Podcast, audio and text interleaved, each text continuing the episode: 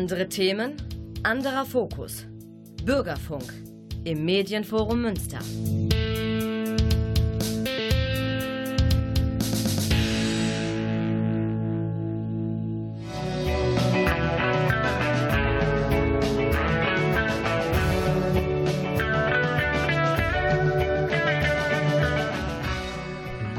Abend Münster. Sie hören Radio Fluchtpunkt, das Magazin der GGUA Flüchtlingshilfe und mein Name ist André Schuster.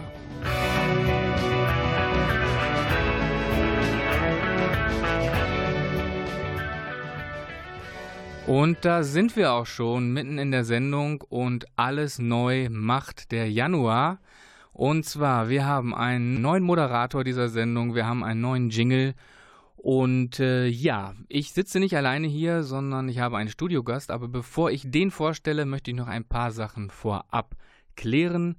Und zwar, ich habe den Namen gerade schon gesagt, ich bin André Schuster, der neue Moderator dieser Sendung. Und ich grüße ganz herzlich den alten Moderator dieser Sendung, der sicherlich, oder ich bin mir ganz, ganz sicher, jetzt zu Hause sitzt und zuhören wird, wie ich das hier so mache.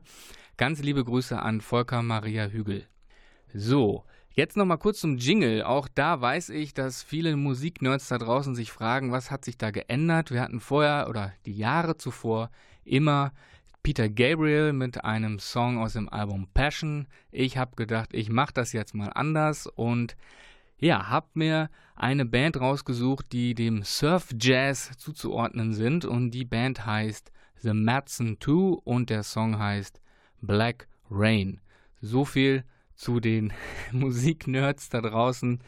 Und ja, jetzt stelle ich erstmal das Thema vor und zwar sprechen wir heute über das Bundesverfassungsgerichtsurteil zu den Hartz-IV-Sanktionen und natürlich, weil wir Radio Fluchtpunkt sind, auch die möglichen Auswirkungen auf den Flüchtlingsbereich. Und dazu habe ich mir eingeladen Claudius Vogt, meinen lieben Kollegen Claudius Vogt. Hallo. Hallo Claudius, schön, dass du heute da bist. Gerne. Vielleicht magst du dich noch einmal ganz kurz vorstellen. Ähm, das habe ich schon gesagt, du bist ein Kollege von mir, aber was machst du bei der GUA und warum kannst du zu dem Thema vielleicht was sagen und nicht jemand anders? Das weiß ich ehrlich gesagt nicht, warum ich was sagen kann, äh, während niemand anders was, niemand anders was sagen kann. Äh, ich bin seit 2004 bei der GGA Flüchtlingshilfe angestellt und bin dort seit fast der gesamten Zeit in dem Projekt Q tätig, in dem du ja auch tätig bist, äh, André, und ähm, habe dort die Aufgabe, Fortbildungen durchzuführen, Informationsmaterialien zu erstellen und auch Beratung für Beratende am Telefon und per Mail zu machen und habe mich eigentlich die ganzen Jahre immer auf den Schwerpunkt Sozialleistungen, Arbeitsmarktzugang und diese Geschichten konzentriert. Mhm. Und deswegen kann ich vielleicht dazu was sagen. Okay, also geballtes Wissen hier am Tisch. Meine Frage zum Einstieg wäre, was wurde da jetzt eigentlich genau entschieden und ähm, warum hat das vielleicht sogar eine ja, flüchtlingspolitische, aber vielleicht auch gesellschaftliche Relevanz? Also ich würde sagen, das Bundesverfassungsgerichtsurteil vom 5. November 2019, also genau. letzten Jahres, ist schon ein Meilenstein und jetzt erstmal völlig unabhängig von der Frage, was bedeutet das für Flüchtlingspolitik oder für Leistungen für ausländische Staatsangehörige, denn das war ja erstmal eine Grundsatzentscheidung. Es ging mhm. um die mhm. Frage, die jahrelang sehr umstritten war und kontrovers auch politisch diskutiert worden ist, darf Menschen, die hm, sich nicht wohlverhalten aus Sicht des Staates, nämlich indem sie zum Beispiel Arbeitsangebote ablehnen oder indem sie nicht richtig mitwirken bei Bewerbungen aus Sicht der Jobcenter, darf diesen Menschen dann äh, die Leistung gekürzt werden oder sogar ganz gestrichen werden. Denn im Gesetz seit 2005, seitdem wir Hartz IV haben, was damals Herr Schröder ja äh, erfunden hat, haben wir eine Regelung, dass bei einem solchen in Anführungsstrichen Fehlverhalten Sanktionen drohen. Das heißt, ja. da wird im ersten Schritt 30 Prozent gekürzt, wenn man immer noch nicht ausreichend mitwirkt, 60 Prozent und dann sogar bis zu 100 Prozent. Das heißt, man kann oder konnte seinen kompletten Leistungsanspruch, seine gesamte soziale Existenz im Prinzip verlieren. Äh, als Druckmittel, dass ich auch alles tue, um wieder in Arbeit zu kommen. Aber Hartz IV ist doch eigentlich auch eingeführt worden, um so ein gewisses Existenzminimum herzustellen. Genau, und das ist Das ja. ist ja auch die, der Streit. Wir, und damit meine ich jetzt die Wohlfahrtsverbände, viele Wohlfahrtsverbände, viele politisch Aktive auch in diesem Bereich haben immer gesagt, das menschenwürdige Existenzminimum muss unter allen Umständen gesichert werden durch den Staat. Das ergibt sich aus der Verfassung in Deutschland und zwar unmittelbar aus der Menschenwürde, dem Schutz der Menschenwürde mhm. und dem Sozialstaatsgebot. Beides sind Grundsätze des Grundgesetzes und ähm, die sind nicht antastbar. Das mhm. heißt, ich kann durch wie auch immer geartetes Fehlverhalten, in Anführungsstrichen immer, meinen Anspruch auf Sicherung eines menschenwürdigen Existenzminimums, und das ist nach offizieller Definition erstmal Hartz-IV-Höhe, mit Fragezeichen zu versehen, aber so ist es erstmal, das kann ich nicht verlieren. Und äh, der Staat, also die Jobcenter ja. und so weiter, haben gesagt, doch, das kann ich eben doch verlieren, ich muss mitwirken. Und wenn ich das nicht tue, werde ich bestraft durch Entzug des Existenzminimums. Das sind also diese Sanktionen. Genau, so ist das. Und dann war das so, dass vor ein paar Jahren ähm, ein Fall einer solchen Sanktion, wo jemand, ich glaube, um 60 Prozent gekürzt worden ist nach Wiederholung, beim Sozialgericht in Gotha gelandet ist. Mhm. Und der Richter dort beim Sozialgericht Gotha hat gesagt, das sehe ich als verfassungswidrig an. Ich kann aber jetzt nicht gegen den Wortlaut des Gesetzes einfach sagen, der kriegt doch 100 Prozent seiner Leistungen, sondern ich muss das jetzt dem Bundesverfassungsgericht vorlegen, damit die prüfen, ob das zulässig ist oder nicht. Und das war jetzt am 5. November die Entscheidung. Okay. Ich glaube, wir haben auch schon Zeit für die erste Musik und sprechen danach weiter. all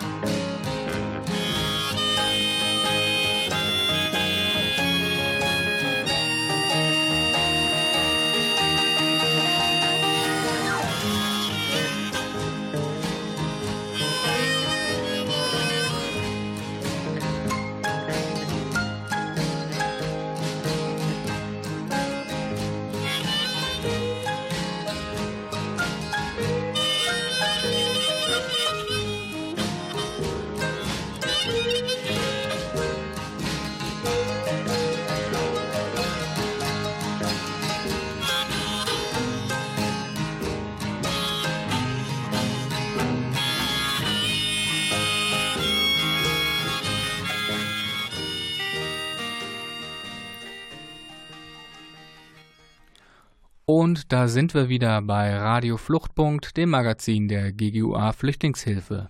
Und ich sitze hier mit meinem Kollegen Claudius Vogt und wir sprechen immer noch über das Bundesverfassungsgerichtsurteil und den Hartz-IV-Sanktionen. Und meine Frage, ja, was, was wurde denn da jetzt eigentlich genau entschieden? Also was sind jetzt die Ergebnisse?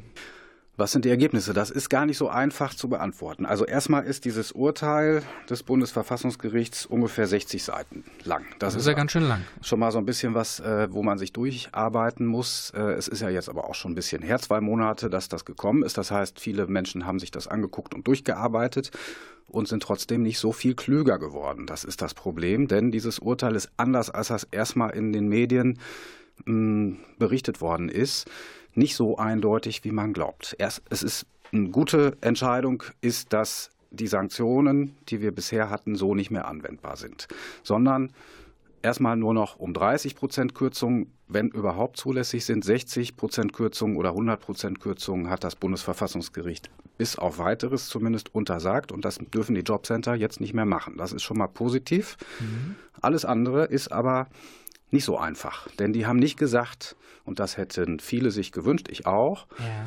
die, das menschenwürdige Existenzminimum muss unter allen Umständen gewährleistet werden und kann nicht eingeschränkt werden, weil das die Menschenwürde antasten würde. Ja. Das haben die leider nicht gesagt, sondern die haben so einen klassischen Formelkompromiss gefunden. Da sind ja auch so, ich glaube, acht Richterinnen äh, und Richter drin und äh, die haben natürlich durchaus unterschiedliche politische Auffassungen auch und äh, das ist so ein klassischer Kompromiss. Das heißt, die sagen, eigentlich ist die ist die Menschen nicht eigentlich, sondern die Menschenwürde ist nicht antastbar mhm. und eigentlich ist auch das Existenzminimum deswegen nicht antastbar. Aber wenn ich die Möglichkeit zur Selbsthilfe habe, so nennen die das, ja. das heißt, wenn ich durch Arbeit oder durch Bemühungen eine Arbeit zu finden, meine Bedürftigkeit überwinden kann und das nicht tue, dann ist es unter bestimmten Bedingungen doch zulässig, das menschenwürdige Existenzminimum zu kürzen. Das klingt ja ziemlich geschwurbelt ja. auch. Man hat sich da scheinbar ein paar Sachen offen gelassen. Ja. Also nicht zu Ende geklärt oder klar geklärt. Ja, du hast es äh, eingangs auch schon gesagt, äh, Mitwirkungspflichten. Hm. Ähm, soweit ich das auch verstanden habe, dieses Urteil, bezieht sich das ja nur auf einen speziellen Aspekt.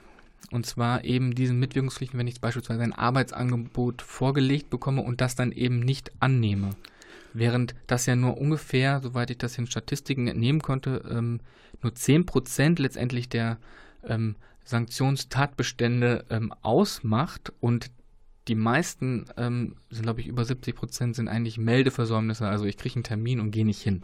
Genau. Ähm, und da gab es und gibt es auch weiterhin 10 Prozent Sanktionen. Da hat sich das Verfassungsgericht auch nicht mit beschäftigt, sondern hier genau. ging es eben um die anderen, wo es im weitesten Sinne immer um Mitwirkungspflichten zur Überwindung der eigenen Hilfebedürftigkeit geht. Also äh, mich bewerben zu müssen, beim Bewerbungsgespräch keinen Unfug erzählen zu dürfen, damit die mich nicht nehmen, ähm, keine Arbeit einfach abbrechen zu dürfen und diese ganzen Geschichten. Alles hat mit der Überwindung der eigenen Hilfebedürftigkeit zu tun.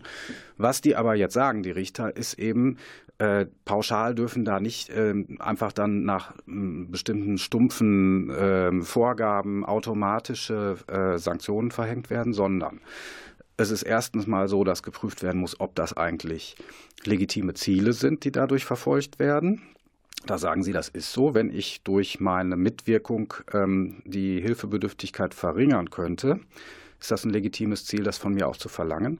Dann muss aber geguckt werden, ist denn diese Sanktion, diese Kürzung dann auch äh, wirksam? Also hilft ja. das statistisch gesehen auch, ähm, dass Menschen ihr Verhalten ändern und sich bessern? Das, das, müsste dann ja überprüft werden auch. Und das muss überprüfbar sein. Und da äh, haben die Verfassungsrichterinnen gesagt, das ist nicht wirklich überprüfbar.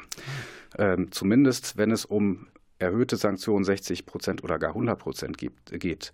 Da muss dann noch viel stärker bewiesen werden, dass das notwendig und mhm. wirksam mhm. ist, das so zu handeln. Und da sagen die, es gibt fast keine Statistiken der Bundesagentur für Arbeit, ob denn eigentlich dann auch das Verhalten wirklich geändert wird.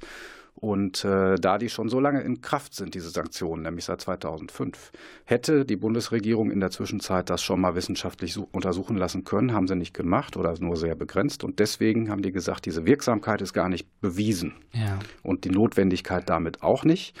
Und deswegen gehen, wenn überhaupt, momentan nur diese 30 Prozent Sanktionen, sagen die.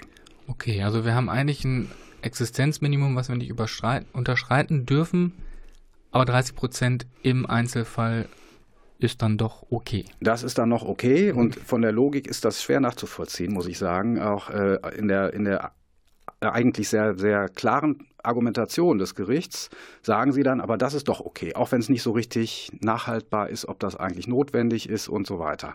Da sagen sie, 30 Prozent geht so gerade noch. Was allerdings auch gesagt worden ist, ähm, es muss die Möglichkeit geben, dass man sein Verhalten ändert und dann die Sanktion auch sofort mhm. beendet wird. Im Moment haben oder vorher hatten wir die Situation, dass sie äh, immer für, ich glaube, sechs Monate oder drei, weiß ich jetzt auswendig nicht genau, jedenfalls für einen bestimmten Zeitraum verhängt werden musste. Das war gesetzlich vorgeschrieben, ohne dass ich das ändern konnte.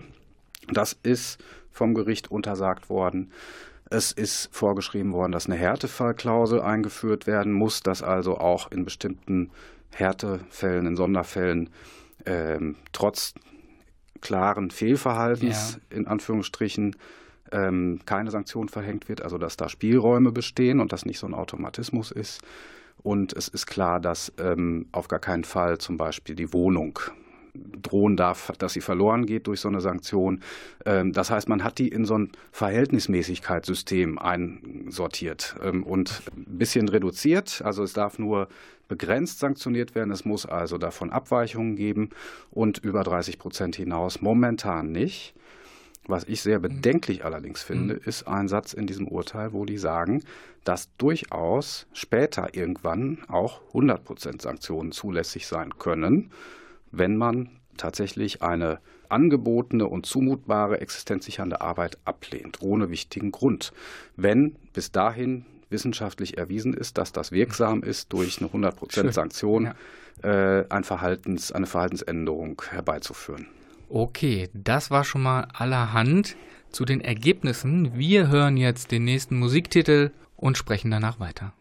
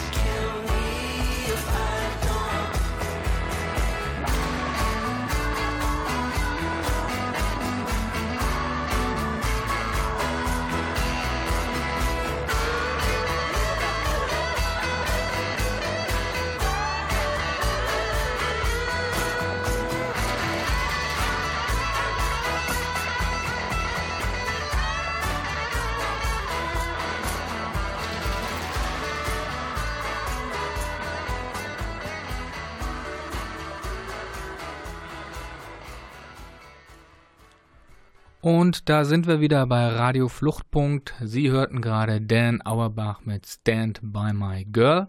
Und neben mir weiterhin Claudius Vogt. Wir haben gerade schon was über die Inhalte bzw. über die Ergebnisse dieses Urteils gehört. Jetzt meine Frage, wie sieht das eigentlich aus? Jetzt sind wir ja Radio Fluchtpunkt, das heißt unsere Klientel sind natürlich auch in erster Linie Geflüchtete und Migranten.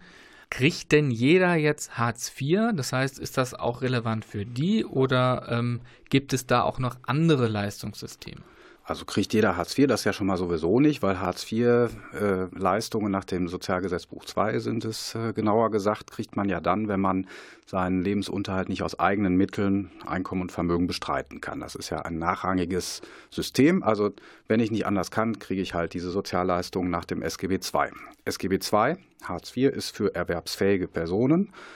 Dann haben wir noch als zweites das SGB XII. Das ist so die alte, bekannte Sozialhilfe oder auch die Grundsicherung im Alter und bei Erwerbsminderung. Das ist im Wesentlichen für Menschen, die nicht erwerbsfähig sind, die nicht arbeiten können. Und dann haben wir ein drittes System, das oft vergessen wird für die soziale Absicherung, ähm, eine Form von Sozialhilfe. Das nennt sich Asylbewerberleistungsgesetz spezielles ähm, Leistungssystem für bestimmte ausländische Staatsangehörige mit bestimmtem Aufenthaltsstatus wie der Name schon sagt, Asylbewerber, Asylbewerberinnen. Ja. Aber in, der, in, den Jahren, seitdem wir das haben, seit 1993, sind immer weitere Gruppen da auch reingepackt worden. Menschen mit einer Duldung, Menschen mit bestimmten Aufenthaltserlaubnissen. Bei allen, wo der Staat davon ausgeht, dass sie sich erstmal nur vorübergehend in Deutschland aufhalten, was oftmals aber in der Realität nicht stimmt. Die kriegen die Leistungen nach diesem Sondersystem, nach dem Asylbewerberleistungsgesetz. Okay, und ist das denn gleichwertig zu den anderen Leistungssystemen oder wie, wie ist das? Äh, kriegen die mehr, kriegen die weniger? Also in den Medien oder auch ich sag mal, rechte Vertreter sagen ja immer, die kriegen so viel Geld. Hm. Ist das denn überhaupt richtig? Gut, das ist ja die rechtsradikale Propaganda, äh, die, die Verdummung, äh, die mit der Realität natürlich überhaupt nichts zu tun hat. Das wissen die auch ganz genau. Nein, mehr selbstverständlich nicht. Das ähm, äh, ist so, dass dieses Asylbewerberleistungsgesetz 1993 eingeführt wurde, um schlechtere, geringere, niedrigere Leistungen für bestimmte ausländische Staatsangehörige einführen zu können.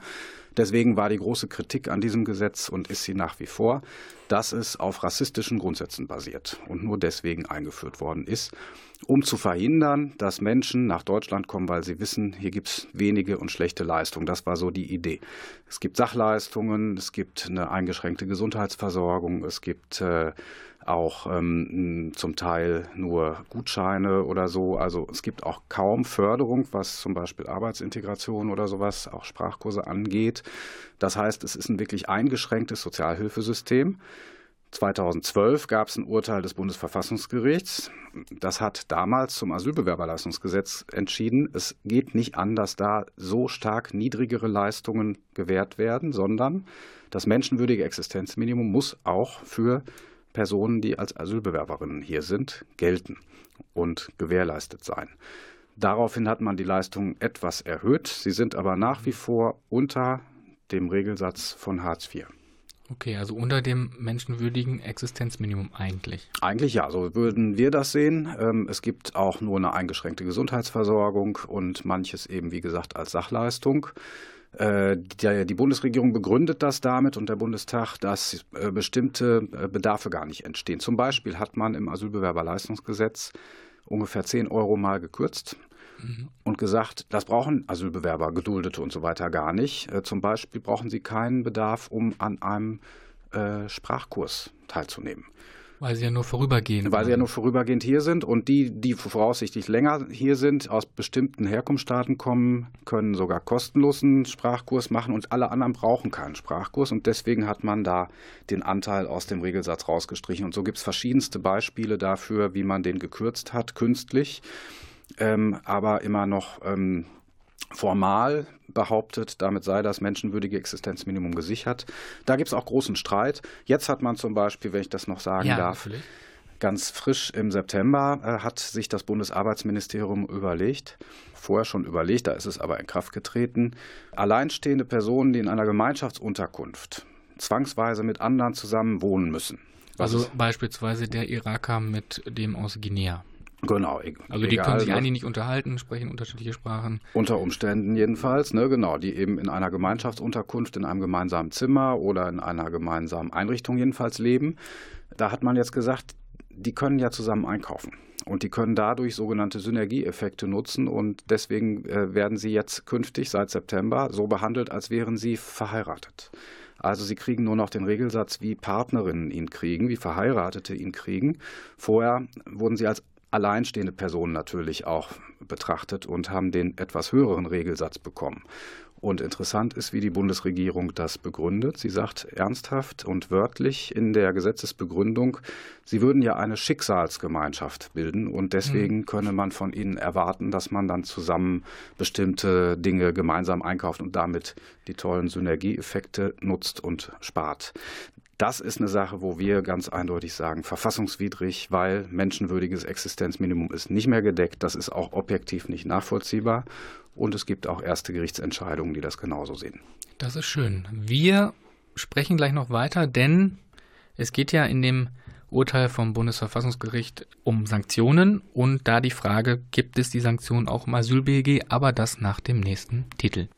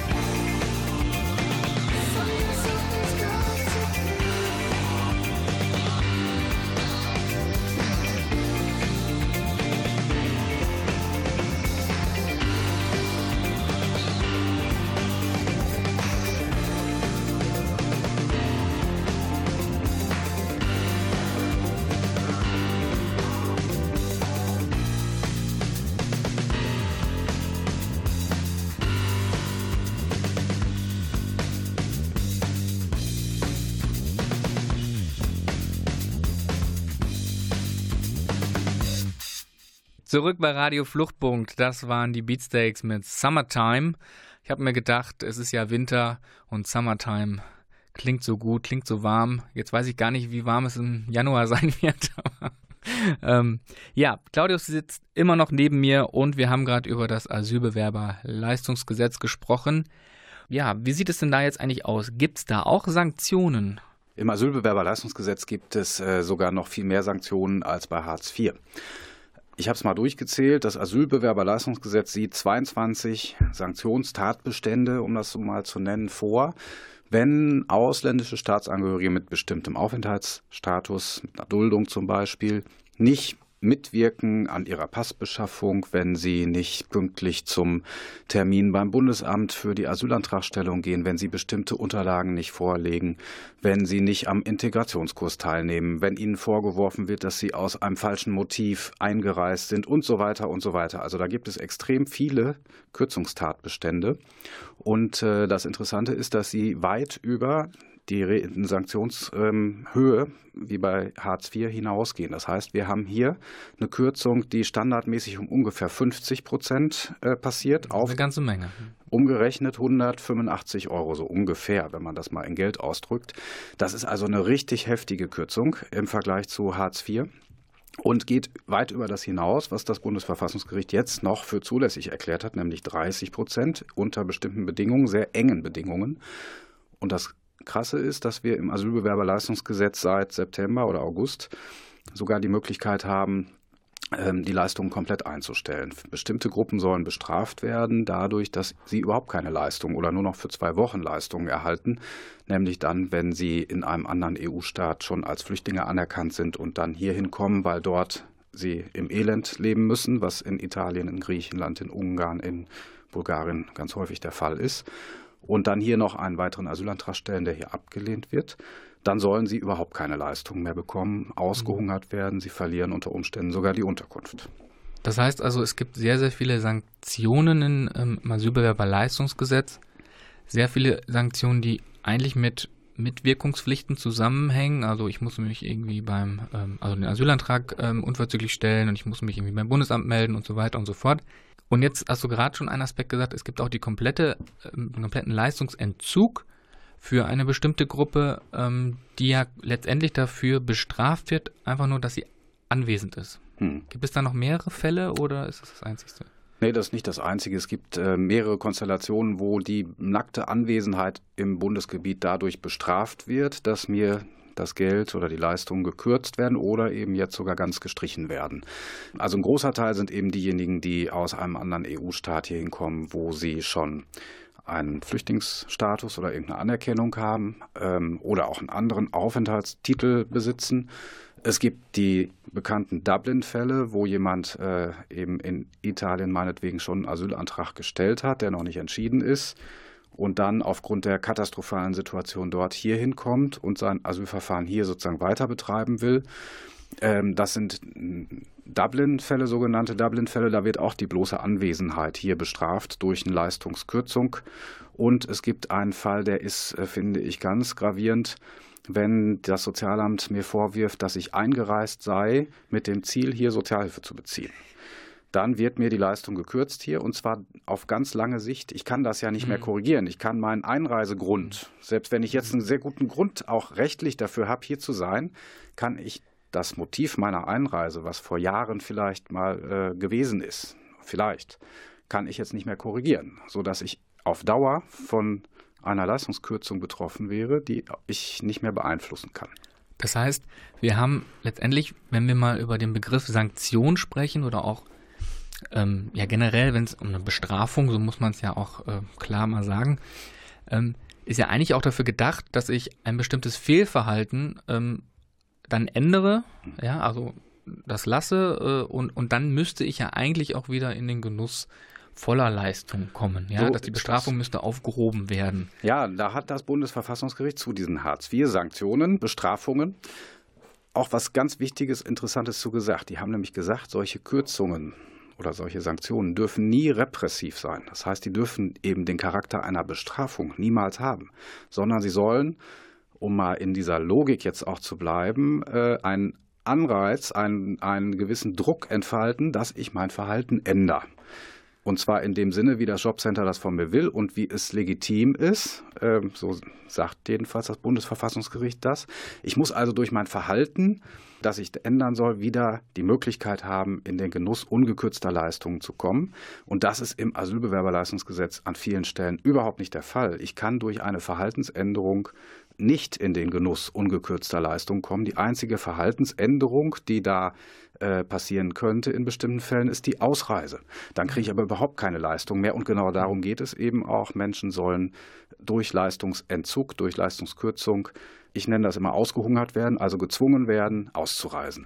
Und äh, das ist meiner Ansicht nach etwas, was auf der Argumentation des Bundesverfassungsgerichts nach dem letzten Urteil überhaupt nicht zulässig ist, was aber im Gesetz drin steht und im Moment massenhaft auch durchgeführt wird. Also höre ich raus, dass du sagst, dieses Urteil, was sich ja eigentlich nur auf Hartz-IV-Sanktionen bezieht, durchaus übertragbar ist, weil wir da einen ähnlichen Mechanismus, ein ähnliches System haben. Ja, und zwar deswegen, weil, und das ist ja immerhin schon mal etwas, die Menschenwürde, die im Grundgesetz steht, für alle Menschen in Deutschland gilt und nicht nur für Deutsche. Das ist ein Menschenrecht und kein Deutschenrecht, auch wenn immer mehr so getan wird äh, oder vermittelt wird, dass das nicht so sei. Und deswegen sind die Sachen, die das Verfassungsgericht zu dieser Frage Menschenwürde, menschenwürdiges Existenzminimum und so weiter gesagt hat, absolut übertragbar natürlich auf andere Bereiche, wo die Menschenwürde tangiert wird. Und das ist im Asylbewerberleistungsgesetz der Fall. Wir werden gleich noch über die Konsequenzen sprechen und was man vielleicht in der Beratungspraxis jetzt damit anfangen kann.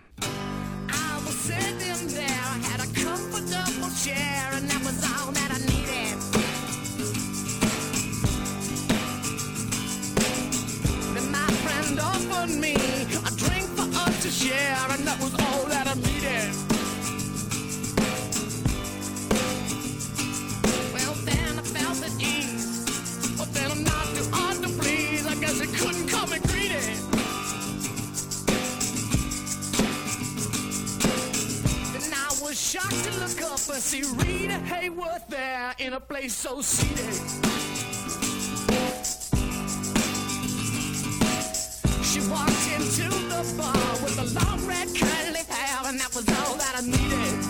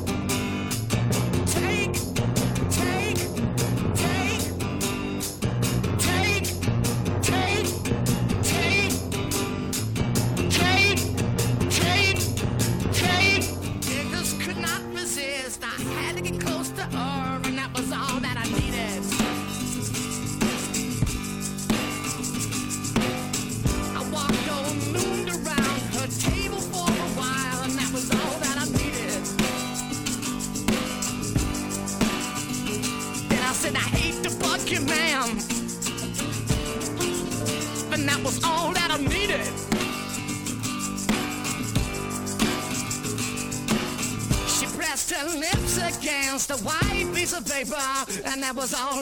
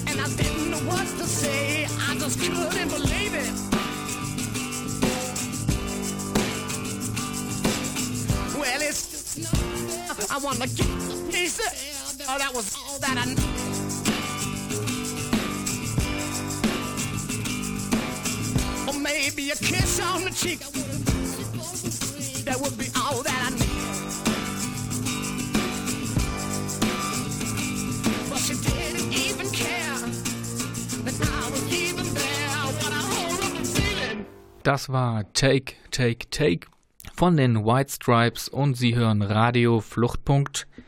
Ja, wir haben jetzt gerade über die durchaus verfassungs, mh, hm, verfassungswidrigen Sanktionen im Asylbewerberleistungsgesetz gesprochen. Und wenn ich jetzt eine betroffene Person bin, was kann ich denn jetzt eigentlich tun? Man sollte auf jeden Fall eine Beratungsstelle aufsuchen oder eine gute Rechtsanwältin aufsuchen, die sich mit äh, dieser Frage Leistungen und auch Ausländerrecht auskennt. Man sollte keine Sanktion im Asylbewerberleistungsgesetz, also keine Leistungskürzung oder gar Leistungsstreichung akzeptieren, sondern gegen alle diese Kürzungen oder gar Streichungen Rechtsmittel einlegen. Das heißt, Widerspruch machen. Da das aber sehr lange dauert, bis über so einen Widerspruch entschieden ist, muss man in der Regel gleichzeitig einen Eilantrag beim Sozialgericht einlegen. Dann würde innerhalb weniger Wochen ein Sozialgericht sagen, vorläufig ordnen wir an, dass das Sozialamt oder die Bezirksregierung ungekürzte Leistungen weiterzahlen muss, zum Beispiel. Und ich glaube, dass das relativ erfolgsversprechend momentan ist, weil auch die Sozialgerichte das natürlich sehen, dass das ganz schwer mit den Vorgaben des Bundesverfassungsgerichts unter einen Hut zu bringen ist, diese Kürzungen. Und wir haben schon einzelne Entscheidungen, zum Beispiel aus Niedersachsen vom Landessozialgericht, zum Beispiel vom Sozialgericht Landshut, vom Sozialgericht Kassel, ähm, die sagen, äh, das ist verfassungswidrig und deswegen ordnen wir an, vorläufig ungekürzte Leistungen zu erbringen. Und deswegen hat man, glaube ich, ziemlich gute Karten momentan. Also es gibt gute Chancen, dass das von den Sozialgerichten korrigiert wird. Korrigiert wird. Hört sich so toll an, das gibt gute Chancen. Es ist auf der anderen Seite so, dass die Behörden massiv äh, dabei sind, diese Kürzungen auszuweiten. Das war früher gar nicht so ein großes Thema und das ist es jetzt seit ein paar Monaten verstärkt wirklich geworden. Also ich habe letztens einen Anruf gekriegt von einer Beratungsstelle aus dem Sauerland. Da hat das Sozialamt jetzt tatsächlich zum ersten Mal die Leistung komplett eingestellt für eine Familie. Und dann droht die Wohnung verloren zu gehen und die gesamte soziale Existenz vernichtet zu werden. Das ist was, was überhaupt gar nicht geht. Und mhm. das hatten wir früher in dieser Form so jedenfalls nicht. Und ähm, das hast du gerade schon gesagt, ähm, auf jeden Fall Widerspruch einlegen. Nochmal zurück zu dem Urteil, also über das wir ja im Eingang gesprochen haben, das ist ja eigentlich Hartz IV, jetzt sind wir bei Asyl, äh, beim Asylbewerberleistungsgesetz, beim Asyl-BLG kurz. Lässt sich das denn so einfach übertragen? Wir haben es jetzt schon so ein bisschen gehört, du würdest sagen, ja, durchaus. Aber kann ich denn dann auch, wenn ich beispielsweise Rechtsanwalt äh, bin oder in einer Beratungsstelle arbeite, kann ich denn auch so argumentieren mit diesem Hartz-IV-Urteil oder ja, ähm, kann ich mit argumentieren, weil die gewisse Grundsätze aufgezeigt haben, wann denn unter welchen Bedingungen denn äh, das menschenwürdige Existenzminimum Minimum unterschritten werden darf. Und diese Bedingungen gelten natürlich dann, weil es eben um den Verfassungsgrundsatz der Menschenwürde geht dabei, auch für andere Gruppen, auch für andere Leistungssysteme. Insofern kann man damit durchaus argumentieren. Okay. Ja, jetzt haben wir schon einiges gehört. Ähm, ich ja, höre jetzt schon die Musik im Hintergrund. Ähm, ich bedanke mich ganz herzlich. Ähm, wir könnten jetzt natürlich noch ewig weitersprechen. Wir haben natürlich nur begrenzte Kapazität hier in der Sendung, auch so ein komplexes Thema zu besprechen. Und ja, vielen Dank, Claudius, dass du da warst, dass du hier ja, Licht ins Dunkel gebracht hast und vielleicht auch noch mal ein bisschen erklärt hast, was dieses Hartz IV, ähm, dieses Urteil eigentlich genau bedeutet und ob man es übertragen kann. Also vielen Dank, Claudius. Ja, vielen Dank, dass ich hier sein durfte. Ja, sehr, sehr gerne.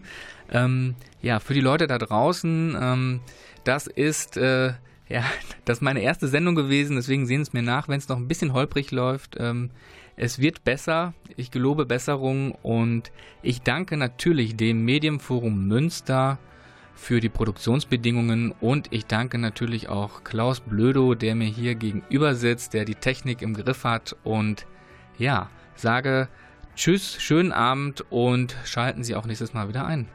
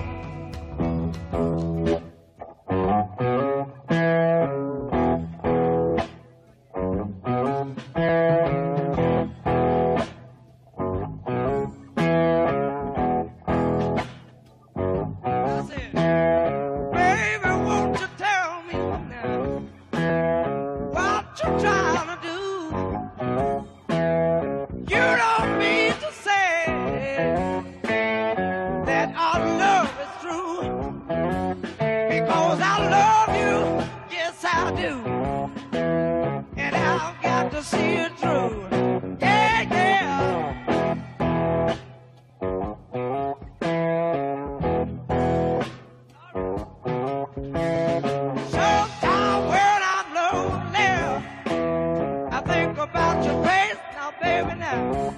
So I get out on my pony and I ride over your place because I love you. Yes, I do. I've got to, got to see you through. Oh, yeah.